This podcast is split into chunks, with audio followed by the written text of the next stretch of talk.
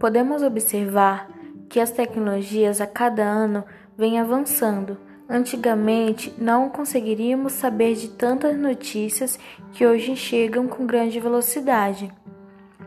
Em meia pandemia, as escolas foram transformadas em plataformas online e os alunos que têm acesso à internet estão tendo conteúdos online que foram planejados pelos professores.